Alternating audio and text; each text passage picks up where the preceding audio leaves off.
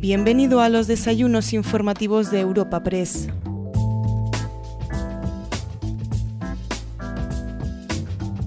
Te presentamos una nueva entrega de los desayunos informativos de Europa Press en formato podcast. En esta última cita del año tenemos el placer de recibir a la ministra de Justicia, Pilar Job. Tras su intervención inicial, la ministra charlará con el director de nuestra agencia, Javier García, pero antes de todo esto, será Asís Martín de Caviedes, presidente de Europa Press, el encargado de presentar y abrir este encuentro ponente invitada de hoy, querida ministra, muchas gracias de verdad en nombre de Europa Press, personal, por supuesto, y de los patrocinadores. Señora ministra de Educación y Formación Profesional, querida ministra, el señor ministro de Inclusión, Seguridad Social y Inmigración nos acaba de anunciar que no puede venir por un contacto estrecho, pero está perfecto. Fiscal General de Estado, hola, ¿cómo estás? Presidenta del Tribunal de Cuentas, delegada del Gobierno, secretario de Estado de Relaciones con las Cortes, secretario de Estado de Justicia, diputados y senadores numerosos, presidente del Tribunal Superior de Justicia de Madrid, vocales del Consejo General del Poder Judicial, magistrados del Tribunal Supremo y de la Audiencia Nacional, embajadores, autoridades, queridas amigas y queridos amigos. Y bienvenidos todos los que estéis aquí presencialmente y los que nos seguís por streaming a este encuentro informativo de Europa Press con nuestra ministra de Justicia. Querida ministra, como te dije al comienzo, me voy a limitar a hacer una breve reseña curricular tuya porque créeme que te queremos escuchar con mucha atención. Pilar Job Cuenca es nacida en Madrid, licenciada en Derecho por la Universidad Complutense especialista en traducción jurídica inglés-español por la Universidad de Alicante. Formada en la Escuela Judicial de Barcelona, accedió por oposición a la judicatura en el año 99 en el juzgado penal de Mataró, seguidamente habiendo sido destinada en diferentes plazas como jueza de instrucción, en 2004 accedió a magistrada. Muy centrada en temas de trata y violencia contra la mujer, en 2009 se hizo cargo de un juzgado especializado en estos delitos. Ha sido asesora residente en el proyecto técnico Twinning de reforzamiento del sistema judicial búlgaro, hasta que en 2011 se convirtió en letrada del Gabinete Técnico del Consejo General del Poder Judicial, cargo que ocupó hasta el año 2015. Su último destino, antes de incorporarse a la política, fue el juzgado de violencia de género número 5 de Madrid, su auténtica especialidad. En ese año, 2015, dio el paso a la política como diputada en la Asamblea de Madrid por el PSOE, siendo portavoz de las comisiones de Justicia y del Estatuto de Autonomía. En julio del 18 fue nombrada delegada del Gobierno para la violencia de género, cargo que abandonó en abril del 19 para presentarse de nuevo a las elecciones a la Asamblea, resultando elegida y posteriormente fue designada senadora autonómica. En diciembre del 19 fue nombrada, como todos conocemos, presidenta del Senado, hasta que en julio del año 21 fue elegida para dirigir el Ministerio de Justicia por el presidente del Gobierno, Pedro Sánchez, cargo que ocupa en la actualidad. Querida Pilar, de verdad, muchas gracias por estar con nosotros y, por favor, tuya es la tribuna ante las personas que, están aquí profesionales del mundo de la política, también del mundo de la judicatura, del mundo del periodismo, y hacerlo en esta casa, en una agencia que busca la verdad, que busca la veracidad, que busca la exactitud de la información, como es la agencia Europa Press, que busca siempre el periodismo, el periodismo de verdad en un contexto de supercomunicación que anega hoy en día la opinión pública. Reitero los saludos que ya ha manifestado el presidente y nuevamente reitero el agradecimiento a todas las autoridades judiciales eh, y políticas, eh, también a mi compañera del Consejo de Ministros y Ministras, a la fiscal general, al secretario de Estado de Justicia, presidente y decana de los colegios profesionales de notarios y de, los consejos profesionales de notarios y de registradores y registradoras y, por supuesto, a quienes han sido compañeros y compañeras en el mundo del poder legislativo, senadores, eh, veo aquí al, portavoz de la Comisión de Justicia del Senado también presente y discúlpenme si me olvido algún otro nombre, eh, vocales del Consejo General del Poder Judicial, miembros de la Judicatura. Estoy agradecida también de poder participar en este formato porque es un formato que nos permite explicarnos un poco mejor eh, dentro de todo este ambiente que encontramos algunas veces, ¿verdad?, de tanto ruido y de crispación. Y eh, bueno, pues eh, estoy, la verdad es que casi emocionada, ¿no? Puedo decir de ver las personas que, que ha podido convocar, el interés que ha podido suscitar esta, esta intervención, esta presentación y también, como no, dar gracias a los patrocinadores. Señoras y señores, tienen ante ustedes a una persona socialdemócrata.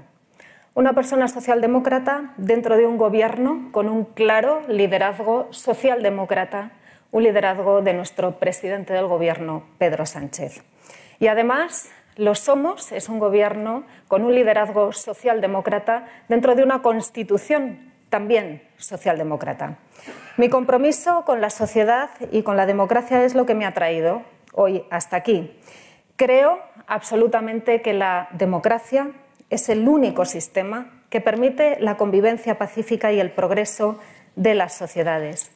Y creo, además, que la única manera que tenemos de progresar en nuestra sociedad, la única manera que tenemos de evolucionar en nuestra sociedad en libertades y en derechos de las personas es la dimensión social de la democracia.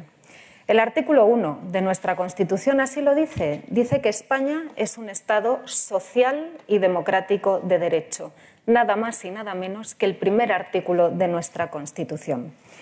Y el Gobierno de España se configura en este contexto democrático en un momento difícil e incómodo, en un momento complicado de la política, a sabiendas de quienes eh, hemos venido a esta arena, a esta arena política, venimos para estar incómodos por convicción. Y por convicción de que el poder no es un fin en sí mismo, de que el poder solo sirve si se puede hacer bien a las personas con un Parlamento fragmentado en más de 23 fuerzas políticas y, sin embargo, se pudo formar gobierno y se hizo legítimamente con arreglo a las reglas del juego democrático, cumpliendo con la Constitución. Y además se ha dado y se está dando estabilidad a nuestro país. Ya es el segundo año consecutivo en que vamos a tener presupuestos después de haber atravesado los peores momentos de la crisis económica, social y sanitaria de las últimas décadas, pero actuando en todo momento para y por los ciudadanos, para y por los intereses públicos. Presupuestos que vienen además en un momento en que más lo necesitan las personas para salir cuanto antes y con el menor daño posible de esta crisis que ha provocado la pandemia. Y ahora estamos en un momento de recuperación y de transformación de nuestro país. A pesar de esta durísima situación que se ha vivido en todo el mundo, no solo en España, en todo el mundo, en la que hemos perdido la vida de miles, las vidas de miles de conciudadanos y también que seguimos perdiendo vidas a día de hoy, por lo que tenemos que continuar siendo prudentes y respetuosos con esta pandemia, con este virus, Seguimos eh, viendo cómo los de enfrente, sin proyecto político, practican una oposición vacía, sin propuestas, sin modelo de gobernanza, escudándose en mensajes populistas que provocan e infunden miedo e inseguridad en la población. Son esos mismos que socavan las instituciones y otros que también las paralizan, que paralizan la renovación de órganos constitucionales que sostienen el modelo de Estado que tenemos en nuestro país, el modelo de Estado de Derecho. Esos que ponen condiciones al cumplimiento de la Constitución, esos que ponen condiciones al cumplimiento de las leyes. Y defender el modelo socialdemócrata es defender las libertades y defender los valores democráticos, los valores europeos. Europa como un elemento geográfico equilibrador y a veces también reequilibrador entre Oriente y Occidente. Y hacerlo con una perspectiva que impida que los seres humanos sean considerados mercancías en un modelo económico, en un sistema económico de economía de mercado. La explotación de nuestros conciudadanos y conciudadanas, la esclavitud, prostituirles, dejarles atrás sin oportunidades, incrementando las desigualdades, no es ni una opción democrática ni una opción justa. Las personas nacen libres e iguales y debemos trabajar para que durante todo su, ciclo vital sigan siendo libres e iguales y que tengan la oportunidad de ser ambiciosas, cualesquiera que sean sus circunstancias personales o sociales. Eso es la fraternidad que tiene que aplicar y que tiene que ejercitar un Estado. Si un gobierno no se ocupa de sus ciudadanos y de sus ciudadanas, está destinado al fracaso. Sin derechos individuales no hay libertad. Fraternidad, y lo digo sin paternalismo, fraternidad es reconocer que debemos arrimar el hombro en estas situaciones y una fiscalidad justa y equilibrada es lo que permite también hacer sociedades prósperas sin dejar a nadie atrás. Y voy a decir una evidencia, pero que creo que es necesario recordar.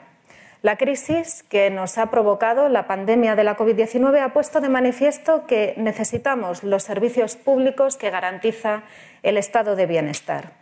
Pero el estado de bienestar solo se sustenta con instituciones fuertes, con instituciones sólidas, con esos cimientos. Y este Gobierno, desde el inicio de la pandemia, ha actuado para salvar las vidas y las economías de las familias, de las personas, de las empresas, de los autónomos, de los jóvenes, de los mayores. Y estamos en un momento de recuperación y transformación. La obligación de quienes estamos en los poderes públicos, en los tres poderes, es garantizar en el marco de las propias competencias que los cimientos no se erosionen. Fortalecer nuestras instituciones es vital para nuestra democracia, para la convivencia, para la igualdad, para la libertad. Y hacerlo además con respeto y con lealtad institucional. Es el juego del poder democrático. Y digo juego porque nos jugamos mucho, nos estamos jugando cada día la vida y la salud, la economía, nos jugamos la igualdad, nos jugamos la dignidad de las personas, nos jugamos nuestra posición estratégica internacional, nos jugamos España como una potencia mundial. Y hay quienes infunden miedo e inseguridad en la ciudadanía, los populismos que aparecen como un síntoma grave de la enfermedad democrática, en la que los valores se retuercen y se utiliza la comunicación desinformativa, y lo digo ya que estoy en este foro, para generar problemas artificiales y vender a la opinión pública una falsa solución, manipulando datos también falsos, con negacionismo, con desafección hacia las instituciones, normalmente con propuestas imposibles de llevar a cabo, simplistas. Y ya sabemos que este es un truco muy viejo, pero que lo vemos todos los días. Se inventa artificialmente un problema por la mañana para dar una falsa solución por la tarde. Y el Gobierno de España gestiona, gestionamos con responsabilidad y con la mirada puesta en la solución de los problemas de España, de nuestro país. Y tenemos que soportar constantemente que se nos acuse de lo contrario. Señoras y señores, estamos en un momento en que la verdad ya no importa. Y es grave y preocupante, porque sin la verdad todo se pervierte, todo se erosiona y ya no sabemos ni tan siquiera distinguir. Como dice Gonim, las redes sociales surgen para decir la verdad al poder y ahora el desafío es que hay que decir la verdad a las redes sociales. Creo firmemente que o bien las, las redes sociales se democratizan con las reglas del Estado de Derecho o bien se corre el peligro del totalitarismo de las redes. Aceptemos lo aceptamos, que va cambiando nuestro modelo cultural occidental y que se va globalizando. Yo incluso a veces diría vulgarizando en todos eh, los sentidos de la palabra, en todas las connotaciones positivas y también negativas. Si la palabra se degrada, se degrada lo que construye el pensamiento a través de la palabra degradada. No podemos caer en la tentación de que el Parlamento se convierta en una red social con presencia física donde cada cual, protegido por su inmunidad parlamentaria en el ejercicio de su muy legítima y deseable libertad de expresión, al igual que ocurre en las redes, que muchos se ocultan en el anonimato o a través de los bots, no podemos permitir que se pueda caer en la vulgarización de la política. Y ahora lo digo, en la, connotación peyorativa del término. Respeto en los parlamentos y protección de la libertad de expresión. La oposición no tiene perspectiva, no tiene mirada a largo plazo. Van combatiendo sin orden ni concierto lo del día a día solo porque apela a las frustraciones de los ciudadanos y apela a sus emociones. Populismo puro, antipolítica. La oposición está perdida y desorientada y esto, créanme, es muy malo para el país porque impide llegar a acuerdos, acordar sobre cuestiones de Estado y, lógicamente, no se dialoga porque desprecian al Gobierno. El populismo polariza y paraliza. El ejemplo más claro, el bloqueo del Consejo General del Poder Judicial. Se construyen mentiras que se difunden en un segundo a través de las redes sociales la ciudadanía, porque la actuación del Gobierno está focalizada en la adaptación a los cambios fundamentales que nos desafía hoy en día la tecnologización y el cambio climático. En un contexto como en el actual necesitamos construir cauces de conexión con las personas.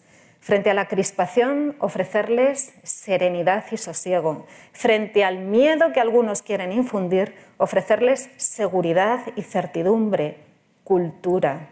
Frente a la desigualdad que algunos quieren perpetuar, ofrecerles oportunidades, y cohesión social y territorial.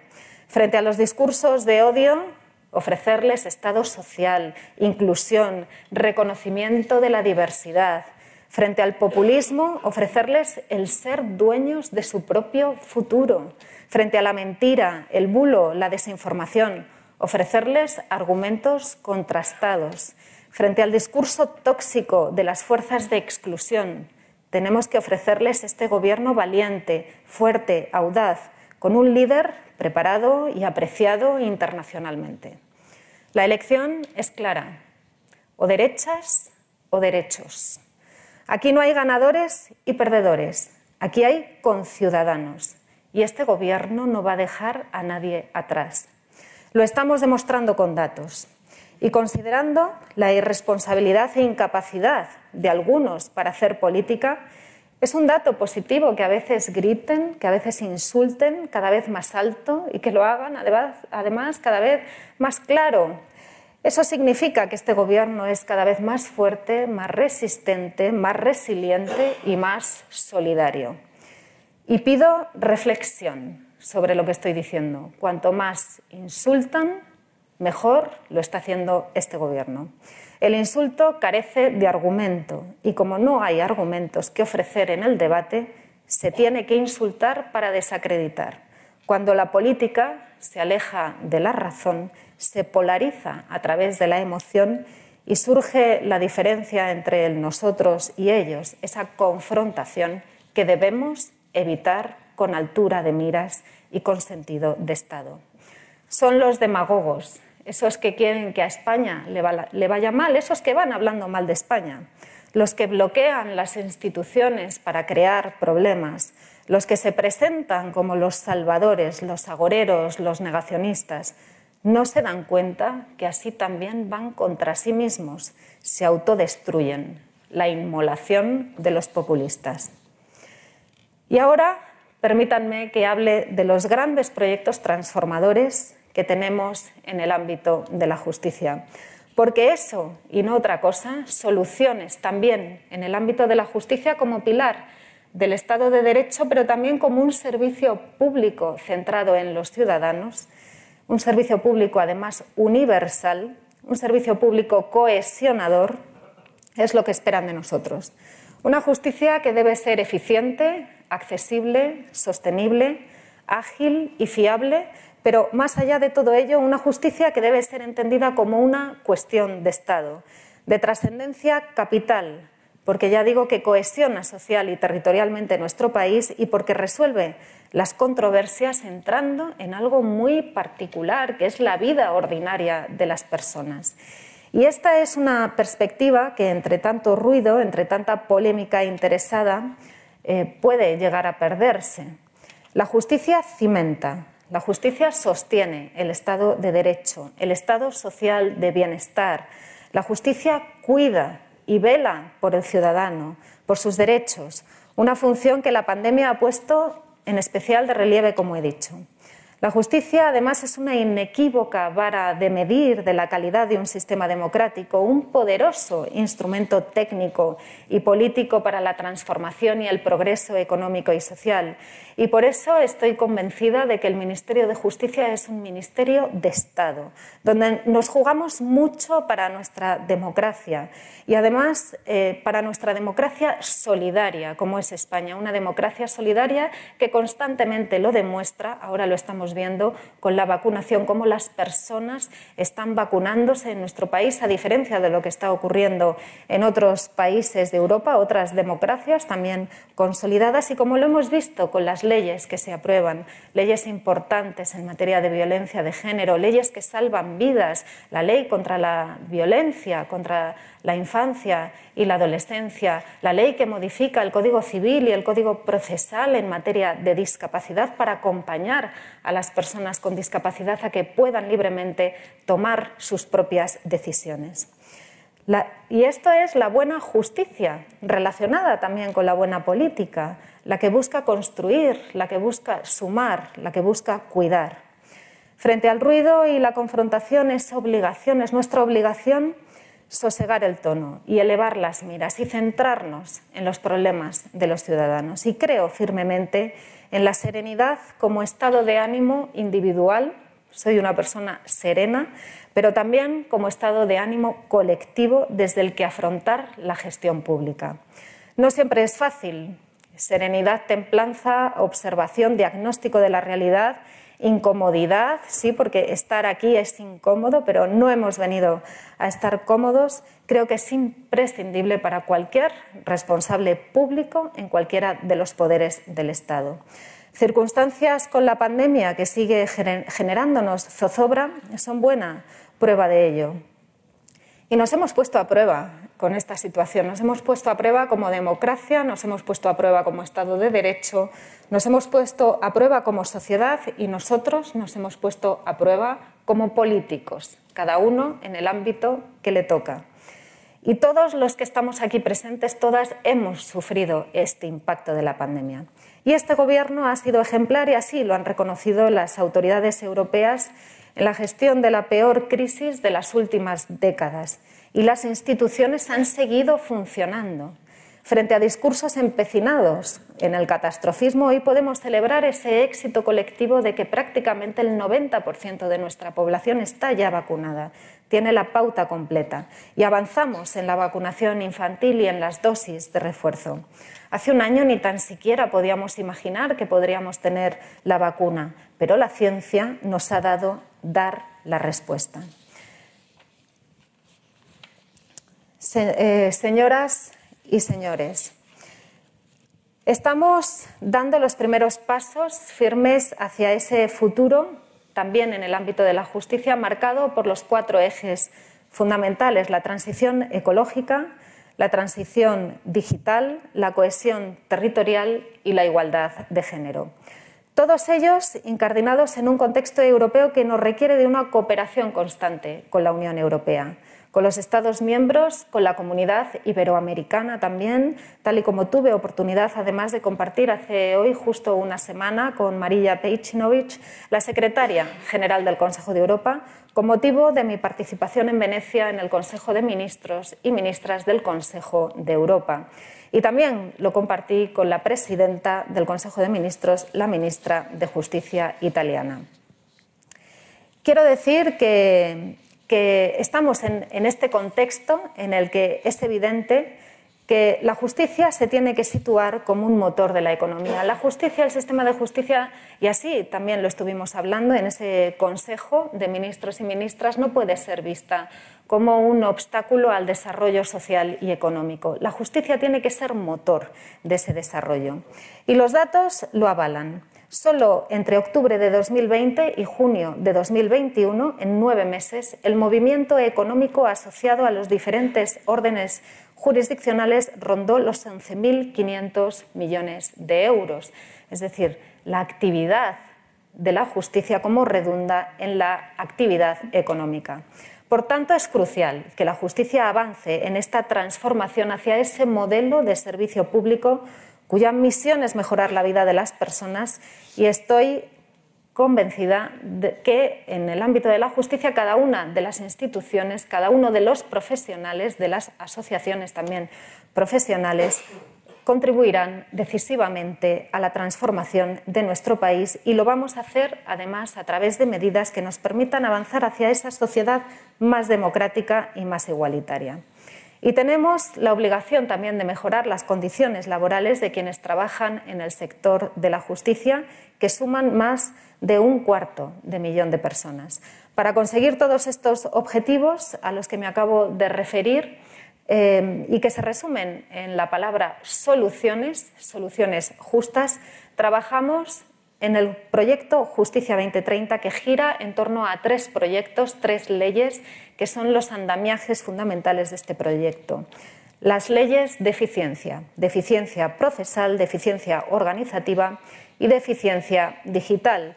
Es un proyecto que no es del Ministerio de Justicia, no solo del Ministerio de Justicia, es un proyecto cogobernado con las comunidades autónomas que tienen competencias en esta materia, 12 de ellas, las otras cinco son territorio ministerio y también cogobernado con las instituciones del Consejo General del Poder Judicial y de la Fiscalía General del Estado. Es un proyecto compartido, un proyecto de país. A través de este proyecto Justicia 2030 vamos a crear las oficinas de justicia en los municipios, especialmente orientadas hacia aquellas poblaciones que no son cabeza de partido judicial, de modo que se haga una justicia más accesible, una justicia a mano de los ciudadanos, una justicia que vertebre también todo el territorio y que permita acceder a las personas al recurso de justicia en cualquier lugar en que se encuentren sin necesidad de hacer grandes desplazamientos y además con un acompañamiento para evitar la brecha digital. Personas que por sus condiciones pues, de edad o por su condición de, distintas capacidades o también víctimas que no quieran acceder, eh, no quieran hacer grandes desplazamientos para, celebrar un juicio, puedan incluso celebrarse las vistas virtuales, se les pueda acompañar a través de la digitalización eh, en las oficinas judiciales municipales. No creo que haya nada más cohesionador social y territorialmente que el garantizar que cualquier persona en cualquier lugar que se halle de nuestro país tenga el mismo derecho de acceso a estos recursos allá donde esté. También vamos a promover la creación de los tribunales de instancia. Es algo que viene de lejos, no es algo que haya surgido en esta legislatura, para dar más flexibilidad a la planta judicial, para simplificar el acceso de la ciudadanía a la justicia y para mejorarla también en términos de especialización. Una justicia que ofrezca soluciones, además, necesita ser una justicia ágil y este es el principal cometido de la ley de eficiencia eh, oportunidades que nos ofrece la inteligencia artificial, lo cual permitirá que los operadores jurídicos dispongan de una información verdaderamente relevante, de un tesoro informativo y va a favorecer sinergias y consensos. Y también la posibilidad de que las políticas públicas se puedan basar en cada uno de los distintos territorios y también a nivel nacional se puedan basar en estos datos para dar una mejor respuesta institucional. Crearemos la carpeta ciudadana judicial, que permitirá consultar el estado y la tramitación de los expedientes, notificaciones, apoderamientos, incluso hacer citas previas, entre otras cuestiones. Todos estos avances en la digitalización y, por tanto, en el progresivo abandono del papel como soporte documental van a tener, además, una importante traducción en términos de sostenibilidad que se va a ver potenciada con nuestra apuesta por las sedes judiciales sostenible y son 1.400 las sedes judiciales con las que contamos en España. Y como expuse antes, tenemos también la obligación de mejorar las condiciones laborales de las personas que trabajan en el sector justicia, porque todas nuestras decisiones legislativas tienen en el centro a las personas En este sentido, en el anteproyecto de la Ley de Eficiencia Procesal, que pronto va a iniciar su trámite parlamentario, hemos introducido una serie de medidas para mejorar la conciliación y la corresponsabilidad de la vida personal y familiar de la abogacía, la procura, graduadas y graduados sociales y también, lógicamente, del personal de justicia. También vamos a abordar la regulación de la baja por maternidad o paternidad como causa de suspensión de los procedimientos y lo hemos hecho escuchando a todos los sectores implicados y mejorando el texto inicial. Y si hablamos de cohesión social, me gustaría referirme al sistema de becas dotado con 1.600.000 euros, euros que estamos impulsando desde el Ministerio de Justicia y cuyo objetivo es acabar con las barreras de acceso para opositar a las carreras judicial, fiscal, el Cuerpo Superior de Letrados y Letradas de la Administración de Justicia y el Cuerpo de Abogados y Abogadas del Estado. Se trata de democratizar el acceso a estos cuerpos y que personas que por cualquier circunstancia personal o social se ven impedidas para, poder eh, prepararse estas oposiciones, pero que tienen esa fuerte vocación de servicio público, puedan ver sus aspiraciones acompañadas por el Gobierno. Y en materia legislativa también quiero anunciarles que mañana mismo elevaremos la en segunda vuelta al Consejo de Ministros la reforma del procedimiento eh, concursal que va a situar a España en la vanguardia de la modernidad en los procedimientos concursales, asimilándose como se está, como se está regulando también en otros países de nuestro entorno europeo, flexibilizando y agilizando eh, los procedimientos y haciéndolo mucho menos burocrático, porque también se trata de que las personas y empresas que se enfrentan a estos procedimientos no se vean desgastadas necesariamente con estos largos trámites y estos duros trámites que tiene nuestra legislación concursal vigente. Quiero dedicar los últimos minutos de mi exposición para referirme a una materia a la que este Gobierno presta una especial atención y un especial compromiso, la igualdad. La atención a las personas en situación de vulnerabilidad y el acompañamiento a las víctimas con una atención específica a la esfera de los derechos de la infancia o con una consideración distinguida a personas con discapacidad es para nosotros una prioridad. En relación con la infancia quiero eh, alertar de lo que considero que es una peligrosa deriva en la esfera de la política y de la opinión pública en la que todos y todas tenemos alguna cuota cuota de responsabilidad. La protección de los menores es una máxima, el interés superior del menor, que debe regir la acción de la justicia y la acción de los poderes públicos. Y me preocupa mucho el creciente uso de los menores en la argumentación política y me preocupa mucho la difusión de informaciones alejadas de la más mínima consideración o sensibilidad hacia eh, la protección de sus derechos más fundamentales. Estamos hablando de niños y niñas, de menores. Y yo quiero hacer eh, un llamamiento hoy desde, desde aquí tenemos que sacar a los niños y a las niñas que tienen la gran desgracia de verse implicados en situaciones muy complicadas e indeseables que ellos mismos no han podido elegir, que no han elegido, de lo que en ocasiones parece, puede parecer un circo mediático. No se puede meter en el juego partidista a los menores, señoros, señoras y señores. Hacerlo es una gravísima irresponsabilidad. Es nuestra obligación, y no solo la del Ministerio de Justicia o del Gobierno, también la de las fuerzas políticas, y apelo a que reflexionen también sobre esto, y también de los medios de comunicación, anteponer la protección de los menores por su superior interés. de no hacerlo se pueden, además, derivar graves consecuencias. Por último, quiero referirme a la igualdad de género. Estamos en el siglo de las mujeres, es indudable, y corresponde a nuestra generación poner fin a una historia de constante segregación, minusvaloración y discriminación de las mujeres. Y la justicia tiene que ser la herramienta de esa revolución. También acompañada, lógicamente, de la educación, está aquí presente la ministra. Las políticas públicas de justicia deben estar inspiradas en el feminismo para poner el ordenamiento del lado de las mujeres, porque ese ordenamiento ha estado secularmente al margen, cuando no en contra de los intereses de la igualdad de las mujeres. Y para esto necesitamos también a los hombres. Abogamos, por lo tanto, por un cambio de cultura en el que la justicia se presente como un patrimonio de todas las personas y como un servicio público, además, digno de una sociedad democrática avanzada. Y ya termino, que como propugnaba el profesor Tierno Galván en el preámbulo de nuestra Constitución, servicio público de la sociedad democrática avanzada que todos y todas los que estamos aquí, estoy segura que deseamos. Muchas gracias.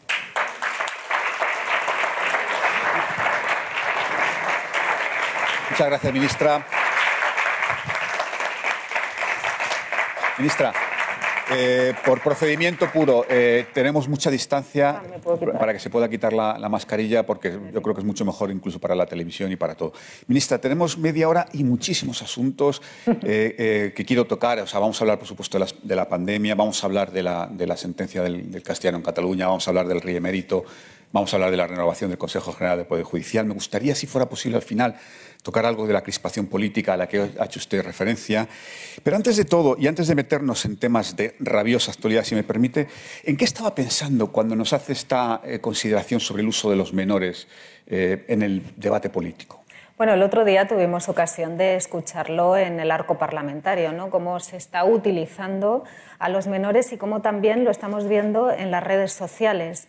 Eh, creo que es importante que pensemos en el interior superior de los menores. Además, en algunos de los casos más mediáticos que estamos viendo ahora, son menores que tienen nombres y apellidos y que todos los que estamos aquí eh, conocemos. Y por lo tanto son menores que, van a, colegios, que tienen compañeros de colegio que son perfectamente identificables y que se están diciendo verdaderas barbaridades. Y por lo tanto yo creo que, tenemos que tener sensatez, responsabilidad y en estos eh, casos atender al interés superior del menor. Puede tener graves consecuencias para ellos. Bueno, ministra, eh, comienza el ciclo electoral del 2022. Esta mañana hemos conocido la convocatoria de elecciones para el 13 de febrero en Castilla y León. Además, de una forma, si me permite, por contextualizar un poco mm, abrupta, porque el vicepresidente se ha enterado mientras estaba en una entrevista, se ha enterado de, su destitución y de la convocatoria de elecciones mientras estaba en una entrevista en Onda Cero. ¿Alguna valoración, la primera valoración sobre esta convocatoria electoral?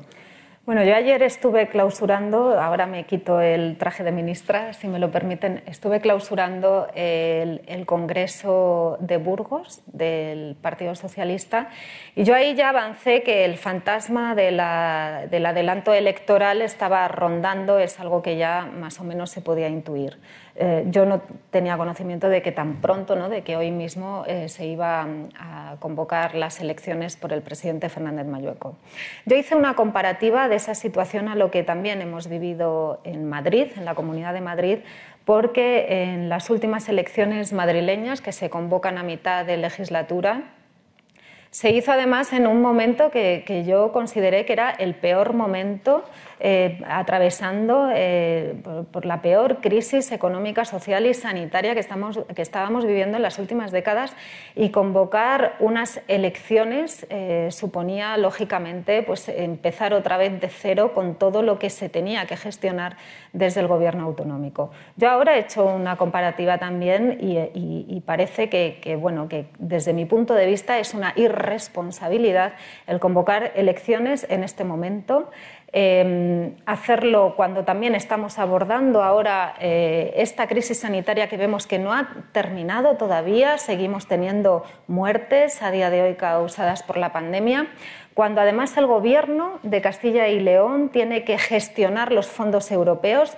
de los 11.000 millones eh, de fondos europeos primeros que ya eh, hemos sido el primer país de Europa, además, que ha tenido la aprobación por parte de la Comisión Europea de esos 11.000 millones, 732 han ido a Castilla-La Mancha, los tienen que gestionar, a Castilla-León, disculpen, los tienen que gestionar, que, tienen que aprobarse unos presupuestos y em, también hay que tener en cuenta que el gobierno de, y algunas personas eh, responsables políticos que han estado en el gobierno de Castilla y León se enfrentan a causas judiciales, causas judiciales muy importantes y mm, parece que incluso ha habido aquí un agente provocador que podía haber sido la propia intención del presidente de Castilla y León de provocar la no aprobación de esos presupuestos para generar unas elecciones anticipadas que impidiera que coincidiera con la resolución de esas causas judiciales.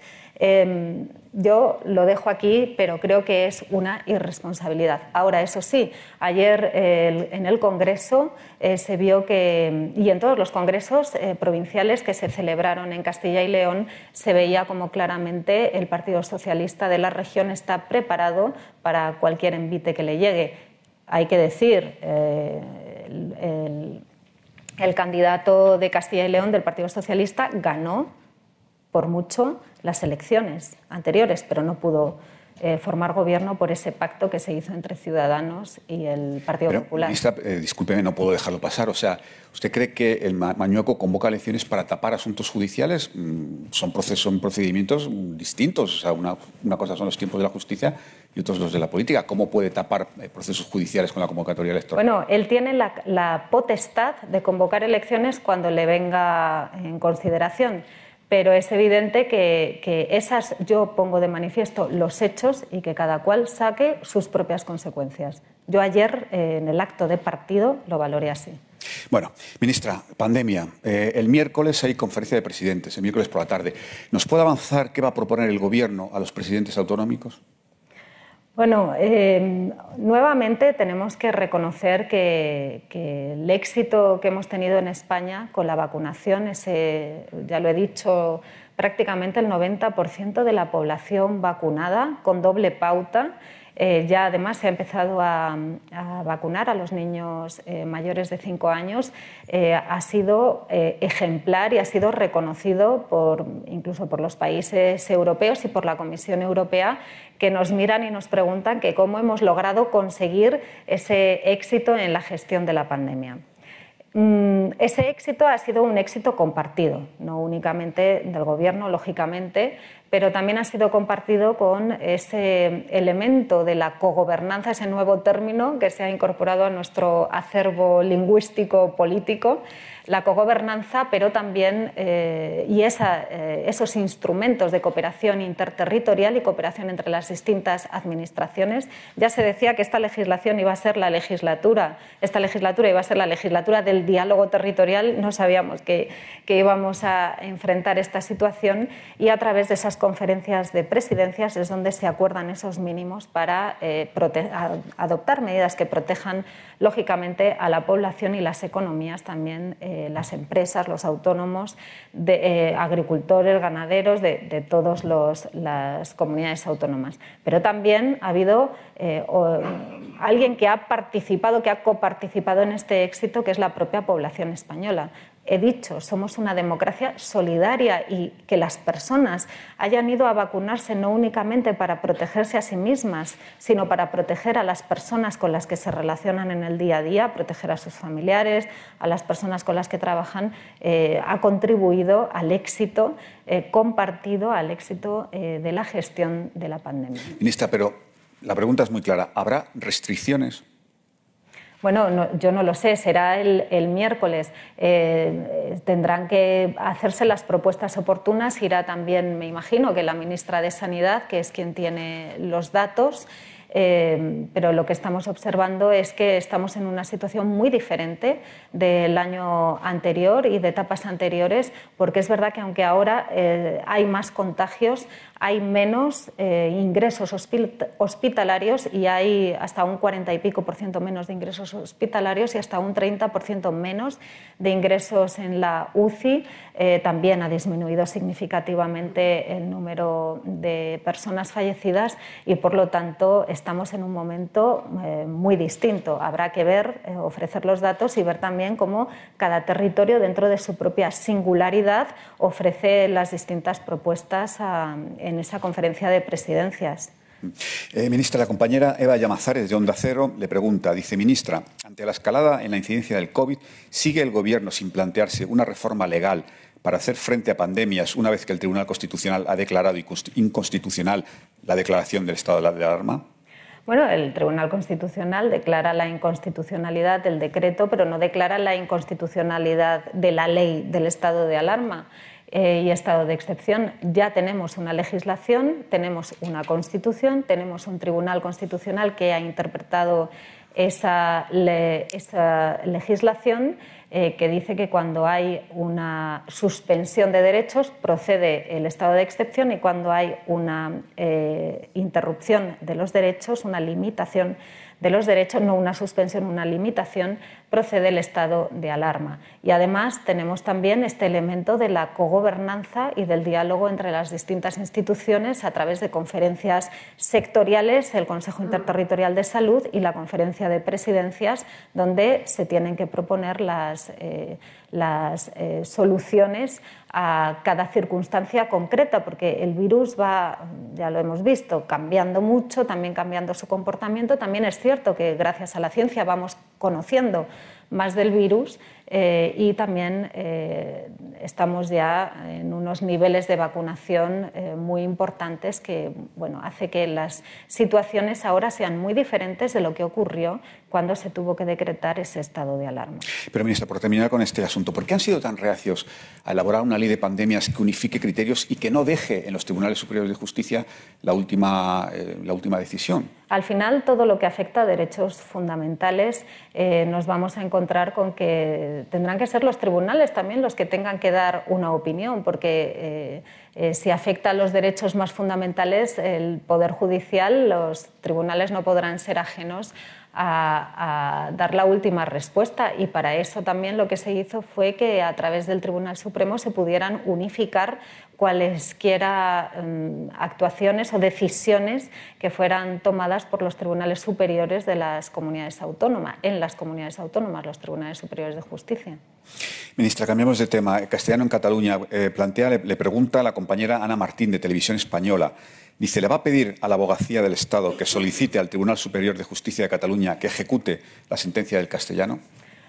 Bueno, las sentencias eh, son ejecutables, evidentemente son ejecutables por parte de, los jueces y tribunales. Eso dice la Constitución. Eh, los jueces tribunales eh, juzgan y hacen ejecutar lo juzgado. Mm, yo eh, creo que es una sentencia que se tendrá que ejecutar, pero todavía hay un plazo. Se ha requerido, me imagino, ah, yo, yo no lo sé exactamente porque no he visto lógicamente el expediente, eh, se habrá requerido al gobierno, eh, al gobierno de la Generalitat para que ejecute la sentencia y el gobierno tiene un plazo de dos meses desde que se hace ese requerimiento para cumplir la sentencia para hacer alegaciones. Tampoco sé qué alegaciones va a hacer el gobierno de la Generalitat. Por lo tanto, habrá que esperar a ver cómo y qué es lo que dice el Gobierno de la Generalitat, pero también es verdad que ahora tenemos una legislación distinta en materia educativa a la que había antes. Una legislación que lo que pretende es que en los territorios donde hay lenguas cooficiales sean eh, utilizadas y, y se llegue a ese nivel por parte de los niños de uso de las dos lenguas al mismo, al mismo nivel y con las mismas exigencias. Pero, ministra, eh, em, tengo que insistirles, llegado el plazo, terminado el plazo, si no se ejecuta la sentencia, instará la abogacía del Estado a que pida al Tribunal Superior que ejecute la sentencia? Bueno, eso es una hipótesis, el que no se vaya a ejecutar la sentencia. Tendremos que ver primero si, qué pasos va dando la Generalitat y luego la abogacía del Estado, que es parte en ese procedimiento, tendrá que también decidir qué es lo que, cómo se puede eh, proceder a la ejecución de la sentencia, porque ya digo que las sentencias se tienen que cumplir. Somos un Estado de Derecho. Ministra, por terminar con este asunto también, ¿ha faltado empatía con la familia de la niña? De la, de la niña afectada. De Canet, sí, está hablando. Mire, eh, yo aquí creo que hay que hacer una diferenciación eh, muy clara porque a veces mm, se intentan dar esos mensajes en que todo se mezcla. Una cosa es lo que ha ocurrido, eh, una situación de acoso, de presunto acoso escolar, de acoso escolar, que el Gobierno ya ha manifestado que no tolera ni en Canet, ni en ningún otro lugar, ni en ningún centro educativo, porque los centros educativos tienen que ser los centros de la convivencia, de la convivencia pacífica, donde los niños puedan aprender a resolver sus conflictos de un modo pacífico. Una cosa es lo que ha ocurrido, ya digo, del acoso. Por supuesto, el Gobierno muestra toda su solidaridad en este lugar y en cualquier otro lugar en el que se cometa cualquier acoso a cualquier persona, y más aún cuando hablamos de menores y más aún cuando hablamos de centros educativos. Y otra cosa es el debate de las lenguas. Yo creo que hay que separar las dos cosas. El Gobierno también, eh, nosotros cumplimos con la Constitución, creemos en la Constitución, hemos acatado la Constitución y la Constitución lo que dice es que hay que garantizar el uso de las lenguas españolas, porque habla de las lenguas españolas, también las lenguas cooficiales como lenguas españolas, y en los lugares donde hay lenguas cooficiales que se puedan utilizar las dos. Ministra, pasamos a otro tema. El rey emérito. La semana pasada conocimos el archivo de la Fiscalía Suiza de las investigaciones que se estaban realizando sobre el supuesto cobro de comisiones del AVE. ¿Esto, ¿Este archivo cree que puede afectar en algo a las tres causas que se están estudiando en España en la Fiscalía del Supremo? Bueno, aquí también tengo que mostrar mi absoluto respeto por las investigaciones que se están llevando a cabo por la Fiscalía. Está aquí presente, además, la, fiscal general. Eh, y también el absoluto respeto por parte del Gobierno de las investigaciones que se hayan hecho por las autoridades judiciales eh, suizas, lógicamente. También se está haciendo una investigación por la agencia tributaria, todavía no se sabe cuál será el resultado. Bueno, vamos a ver eh, cómo se desarrolla y cómo se concluyen esos procedimientos. Pero, ¿se atreve usted a hacernos un plazo más o menos de cuándo puede estar terminada la instrucción en la Fiscalía del Supremo? Eso lo tendrá que preguntar a la Fiscalía, que es quien está llevando a cabo esas investigaciones. El Gobierno no, no, puede interferir de ninguna manera en las autoridades judiciales, en esas investigaciones. Relacionado con esto, eh, plantea el compañero Fernando Jauregui, columnista de OTR, dice que si ve obstáculos legales para el regreso a España de Juan Carlos I. No, yo creo que eso es una decisión que tiene que tomar el propio rey emérito y la propia Casa Real. Y nuevamente nosotros no ostentamos la jefatura del Estado y no tenemos nada que decir en eso. Pero entiendo que al, gobierno se le preguntará, por lo menos, o se le consultará, o se le preguntará, la Casa Real le preguntará su opinión. Entiendo. Bueno, es que las opiniones que cada uno pueda tener yo creo que forman parte de, bueno, pues, eh, de algo que no, no, es lo que debe gestionar eh, la política de nuestro país. Eh, el Gobierno es respetuoso con lo que se decida por parte de, quien es competente para eso. Se había anunciado, eh, ministra, el presidente del Gobierno anunció medidas para modernizar la, Casa Real y la Corona. Una vez que se haya solucionado este tema, que es evidente que mientras que esté abierto la condición a todo, se producirá esa ley, habrá una ley de la corona o, medidas para la modernización de la institución? Bueno, es verdad que en su momento se habló de, esa cuestión, pero también es verdad que Su Majestad el Rey Felipe VI está dando grandes pasos en materia de transparencia de la Casa Real y también de modernización de, la propia Casa Real. Y yo lo único que puedo decir es que eso que creo que debe salir también de, dentro de la propia institución, debe ser iniciativa de la propia institución, con independencia de que pueda haber un debate sobre ello. Em, yo lo celebro, sinceramente. Creo que hay que dar pasos hacia la modernización de todas las instituciones, de cualquier institución.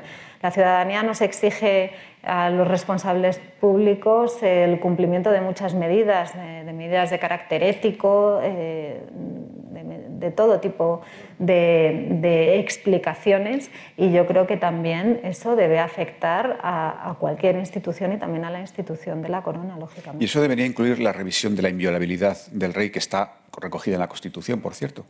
Bueno, también es un debate y, también eh, es una figura que yo creo que en estos tiempos es posible que se pueda revisar. No obstante, ahora mismo no se da con la fragmentación política que tenemos en el Parlamento el momento eh, más propicio precisamente para poder abordar una reforma en ese sentido porque es una reforma constitucional.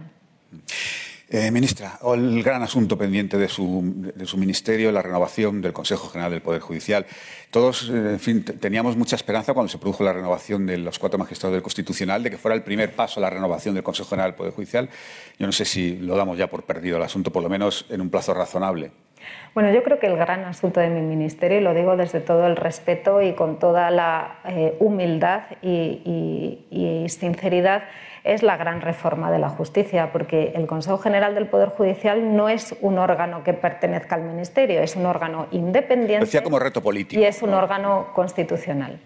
Eh, yo siempre me he pronunciado con absoluto respeto hacia la renovación del órgano porque no es al Gobierno de España, no es a esta ministra a quien corresponde renovar el órgano del Poder Judicial.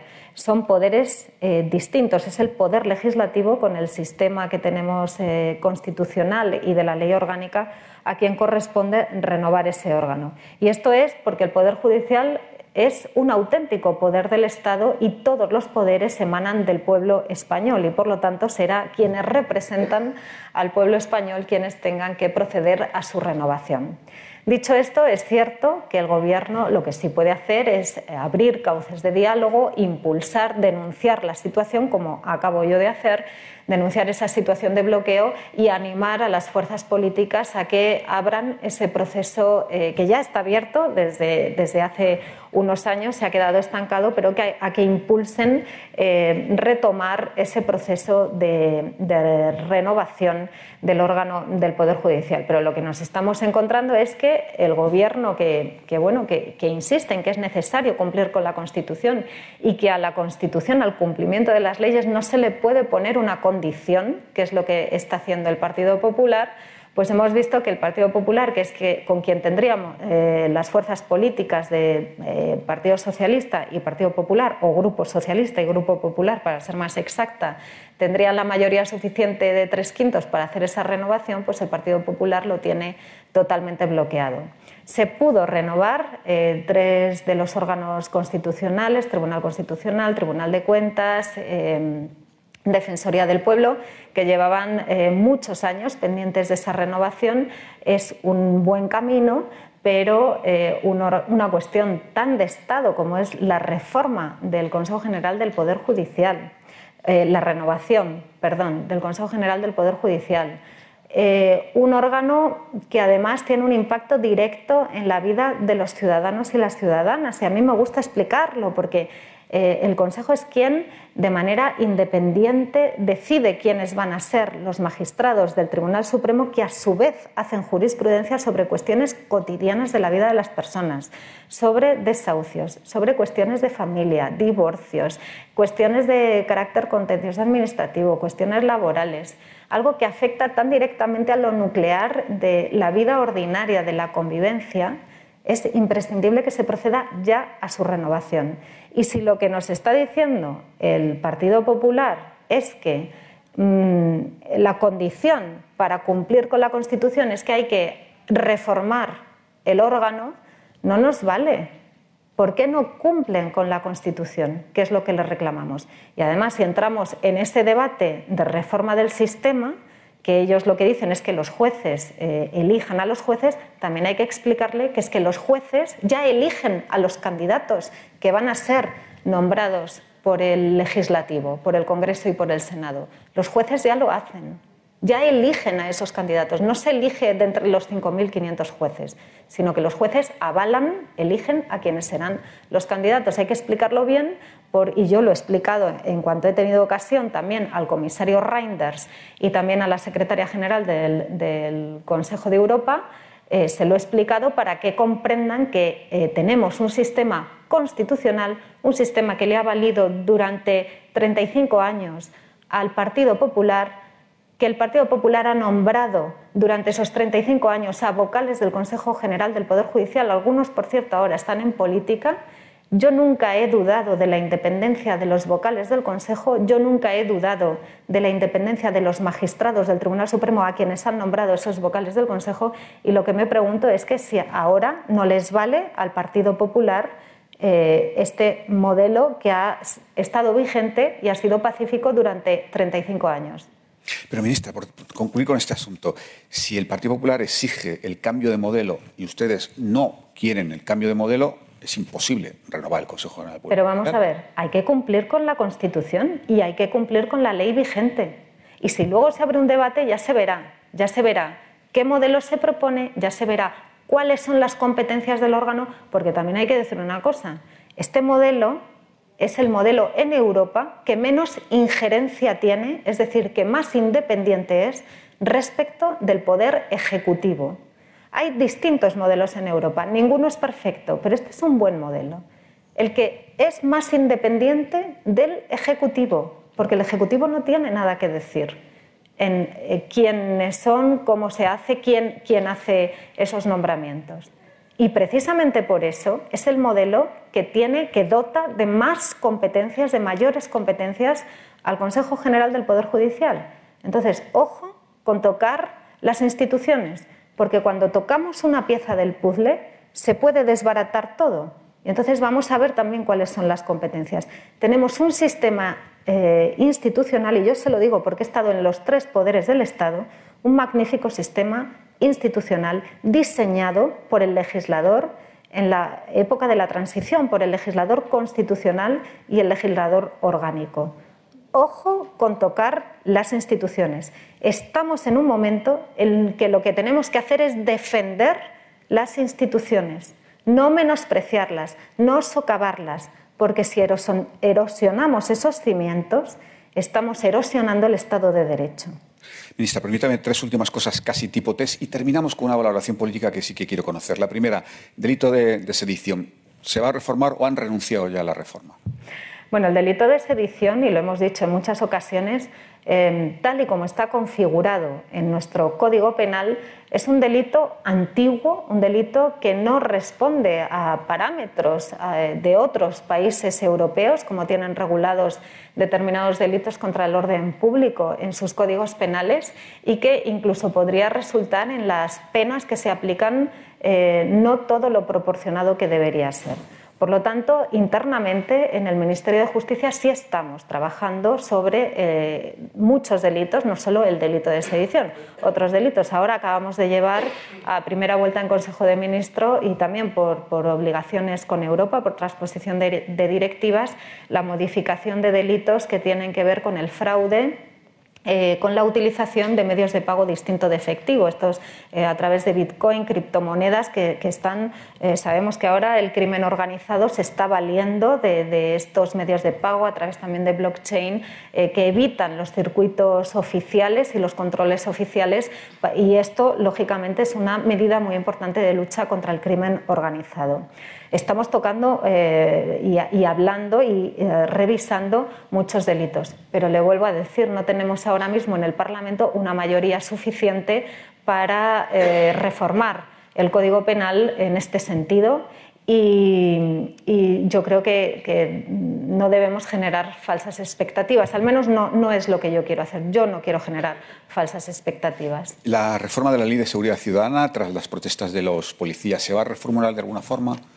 Bueno, se está trabajando. Sabe que tanto por el Ministerio de Interior como también se ha presentado una proposición de ley por parte del Grupo Parlamentario Vasco en el Congreso de los Diputados está, eh, bueno, se ha presentado en, el, en, el, en el, Congreso, en el, en el Legislativo.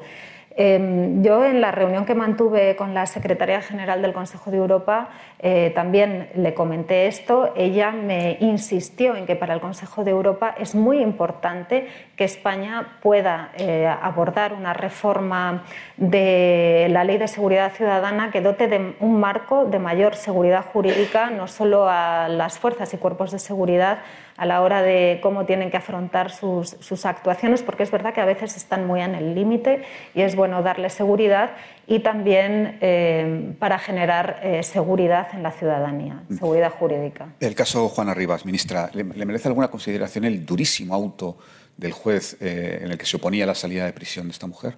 Bueno, yo no voy a hacer valoraciones, lógicamente, sobre las resoluciones judiciales en este sentido, porque además es que mm, eh, no se ha terminado de resolver este asunto. Como sabe, se interpuso un recurso eh, contra el indulto por parte del señor Arcuri ante el Tribunal Supremo y también se ha eh, recurrido el auto que no suspende la pena privativa de libertad.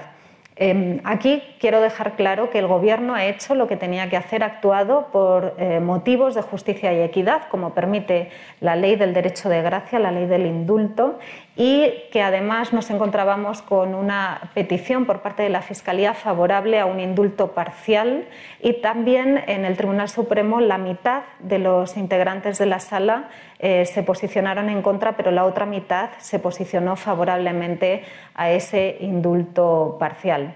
La señora Rivas cometió un delito, cometió un delito, ella fue condenada Eh, fue condenada en primera instancia por un juzgado de lo penal de Granada. la audiencia provincial confirma esa resolución, pero el Tribunal Supremo eh, modificó esa resolución, rebajó a dos años y medio la pena eh, y también rebajó la pena de inhabilitación especial para el ejercicio de la patria potestad y eh, yo creo que hay que esperar a ver qué dicen eh, las resoluciones judiciales.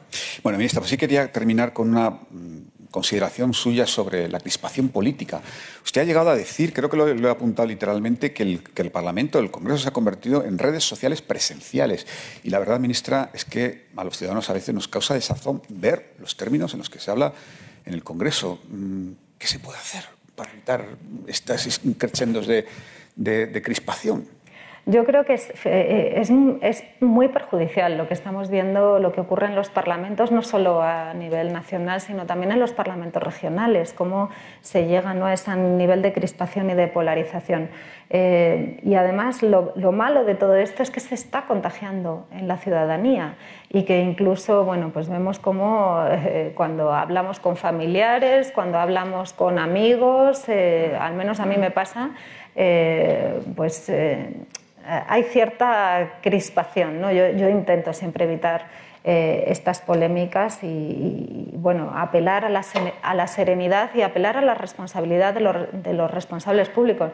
En mi primera eh, comparecencia que tuve en la Comisión de Justicia en el Congreso de los Diputados, anuncié, dije que estaba segura que iba a aprender mucho de las intervenciones de altura de todos los portavoces y las portavoces que estaban allí presentes pero la verdad es que fue bastante decepcionante, se hacían ataques personales a, mi persona individual, no a mi gestión, que yo eso lo, lo, asumo lógicamente, me parece muy sana la crítica a la gestión y claro, la conclusión fue que yo no iba a aprender nada de ese tipo de intervenciones que crispan, que insultan, que no proponen y únicamente es por un motivo. Cuando no hay una propuesta, se utiliza el insulto para que lo sustituya y así no se habla de, no, se trabaja y no se habla con seriedad.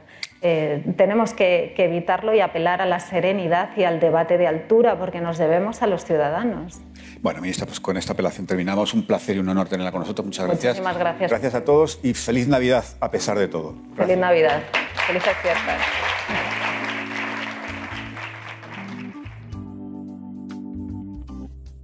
Despedimos esta entrega de los desayunos informativos de Europa Press invitando a todos nuestros oyentes a descubrir el resto de episodios de este podcast, así como los de los distintos programas de nuestra red a través de europapress.es barra podcast. Recuerda que todos ellos están disponibles en las principales plataformas de podcasting.